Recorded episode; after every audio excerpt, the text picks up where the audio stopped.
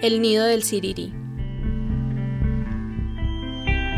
Archivo insistente, persistente e incómodo de Fabiola Lalinde.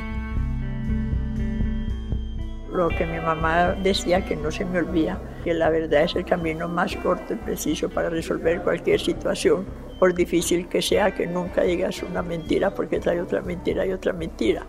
Y entonces resulta que la verdad no la puede tumbar nadie.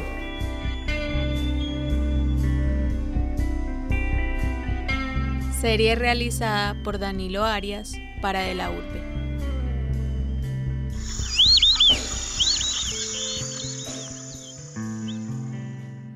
La directora de Fabiola Lalinde.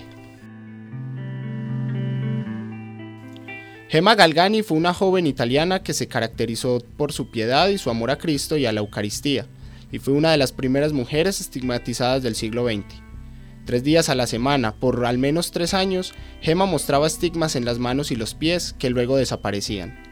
A sus 18 años ya había perdido a sus dos padres, y en 1903 a los 25 no soportó un fuerte episodio de tuberculosis. Su testimonio de entrega y de prematuro pero infortunado sufrimiento ha acompañado la labor de Fabiola Lalinde, quien la ha nombrado su directora y conserva varias imágenes de esta santa en su escritorio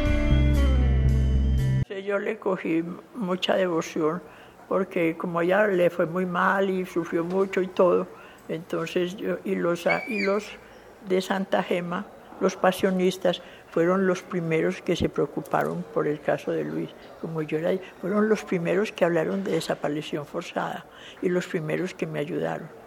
Fueron ellos. Y estaba Santa Gema, que había sufrido mucho en su juventud y le habían pasado muchas cosas. Entonces yo la nombré directora mía también. De la urbe, material sonoro.